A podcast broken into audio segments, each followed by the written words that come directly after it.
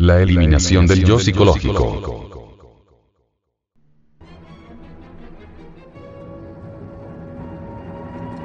Y entró Jesús en el templo de Dios, y echó fuera todos los que vendían y compraban en el templo, y trastornó las mesas de los vendedores, y las sillas de los que vendían palomas.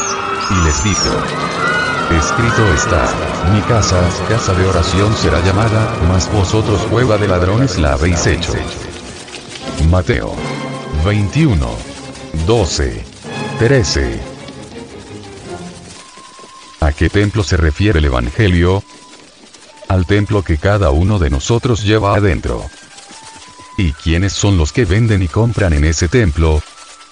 Los yoes elementos inhumanos e infrahumanos que se encuentran en el fondo de nuestro espacio psicológico, como la ira.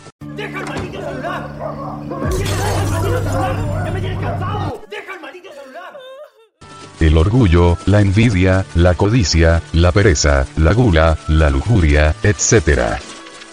Estos son los mercaderes que personifican nuestros defectos de tipo psicológico.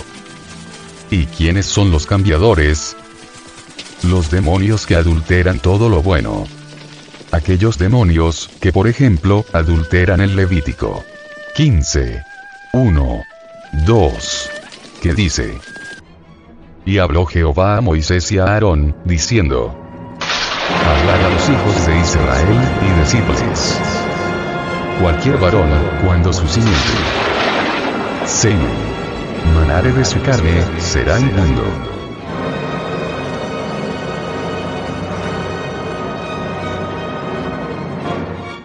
Pero los cambiadores o los demonios, que adulteran todo lo bueno dicen, en vez de lo que está escrito. Cualquier varón, cuando tuviere gonorrea, será inmundo. ¿Y quiénes son los que venden palomas? Los demonios que venden al tercer logos, que comercian profanando el Espíritu Santo, que son los fornicarios, adúlteros, masturbadores, lesbianas, homosexuales, prostitutas, etcétera, etcétera. ¿Y quién ha hecho la casa de Dios, cueva de ladrones? Pues la mente. La mente de cada uno de nosotros es una guarida de perversidad, porque ella es la sede central del yo psicológico. El yo psicológico es pluralizado, y es la raíz del dolor, de la ignorancia y del error. Cuando el yo es expulsado de nuestro templo, ¿acaso no sabéis que vosotros sois el templo del Dios vivo? Dice Pablo de Tarso, es decir, cuando es eliminado, solo queda en nosotros el Cristo interno. Como nos lo enseña Jesús el Cristo en los versículos anteriores.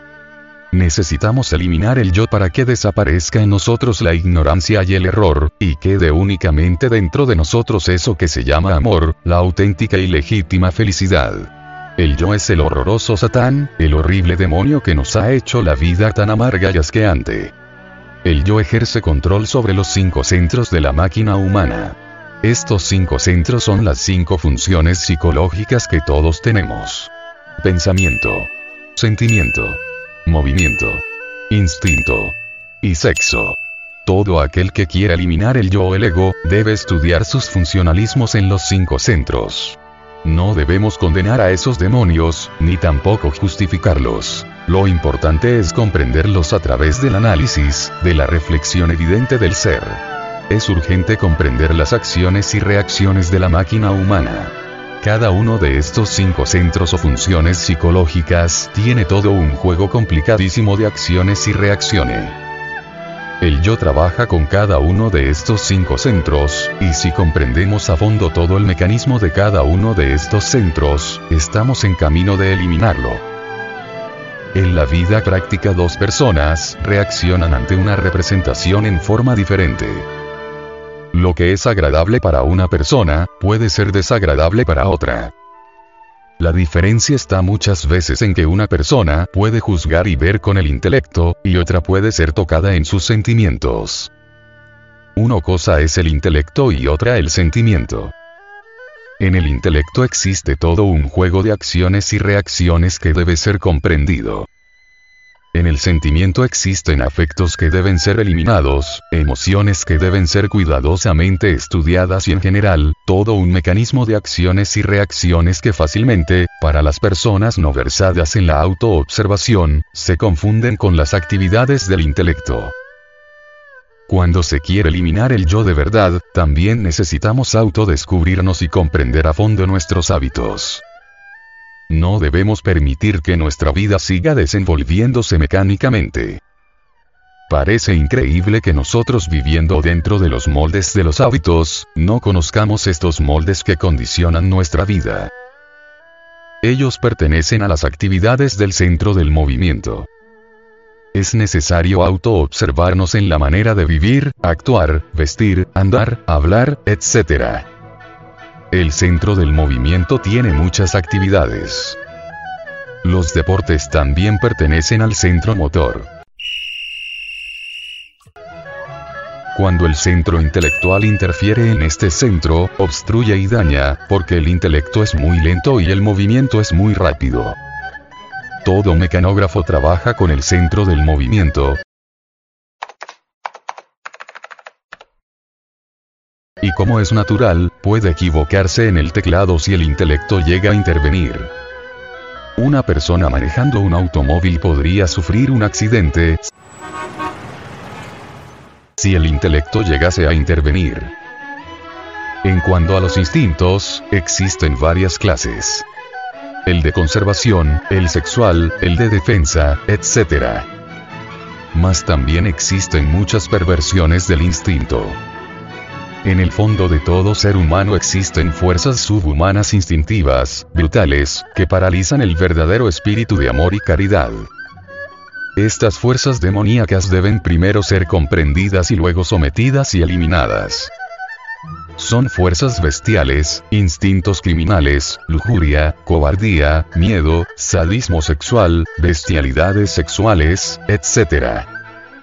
Necesitamos estudiar y comprender profundamente esas fuerzas subhumanas para luego poder eliminarlas radicalmente. En cuanto al centro sexual podemos decir que, el sexo puede liberar o esclavizar al hombre. Nadie puede llegar a ser íntegro, nadie puede realizarse a fondo sin la fuerza sexual. El sexo es el poder del alma. El ser humano íntegro se logra con la fusión absoluta de los polos masculino y femenino del alma. Por ello necesitamos comprender a fondo todo el problema sexual. Necesitamos trascender la mecanicidad del sexo. Cuando comprendamos las íntimas actividades de cada uno de los cinco centros o funciones psicológicas de la máquina humana, descubriremos todo el proceso del yo. Y el resultado de este autodescubrimiento, es la muerte absoluta del Satán interior, el tenebroso yo. Como puede usted apreciar en este documento gnóstico, la autoobservación psicológica es básica. Necesitamos en verdad autoobservarnos de instante en instante. ¿Con qué objeto? 1. ¿Cuál? Descubrir nuestros defectos de tipo psicológico pero descubrirlos en el terreno de los hechos, observarlos directamente, juiciosamente, sin evasivas, sin disculpas, sin escapatorias de ninguna especie. Una vez que un yo ha sido descubierto, entonces, y solo entonces, podemos comprenderlo, y al intentar comprenderlos debemos ser severos consigo mismo, o sea, no sacar de esto una especulación, pues siempre desembocará en una utopía. Una vez que uno ha comprendido íntegramente cualquier yo en todos los niveles de la mente, es decir, intelecto, emoción, movimiento, instinto, sexo, etc. Entonces podemos darnos el lujo de eliminarlo. Para eliminar cualquier Satán, recordemos que Satán es pluralizado, debemos apelar a un poder que pueda hacerlo. Afortunadamente ese poder existe en el fondo de nuestra psiquis, es nuestra Madre Divina, que es una variante de nuestro propio ser. Si nosotros nos concentramos en esa fuerza, que algunos pueblos la denominaron Isis, otros, María, aquellos, Diana, etcétera, etcétera, seremos asistidos. Entonces el yo en cuestión puede ser reducido a polvareda cósmica. Cualquier defecto de tipo psicológico, viva personificación de tal o cual error, una vez que ha sido desintegrado, libera algo, eso se llama conciencia. Cada vez que un porcentaje de conciencia es liberado, aumenta de hecho y por derecho propio el porcentaje de conciencia. Si tan solo hemos eliminado el 10% de yoes, poseeremos obviamente un 10% de conciencia despierta. Más, si nosotros conseguimos eliminar el 100% de los yoes, lograremos de hecho y por derecho propio, un 100% de conciencia objetiva. Así, a base de eliminaciones incesantes, nuestra conciencia irá resplandeciendo cada vez más. Lograr el absoluto despertar es lo que queremos nosotros. Y esto es posible si marchamos por el camino correcto. De lo contrario, no sería posible conseguirlo. Si erradicamos los mercaderes del templo del Dios viviente, éste quedará purificado, limpio, inmaculado. Esta es la auténtica salvación del alma, ignorada por los ignorantes ilustrados.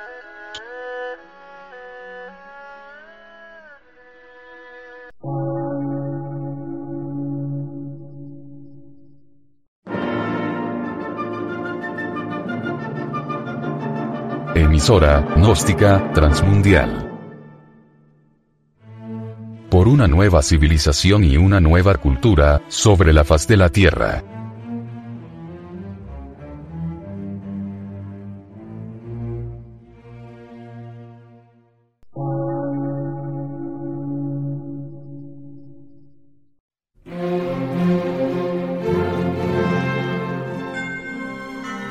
Medio de radiodifusión. Científico, artístico, místico y filosófico. De la Asociación Colombiana de Centros de Estudios Gnósticos, Antropológicos, Psicológicos y Culturales. A. C.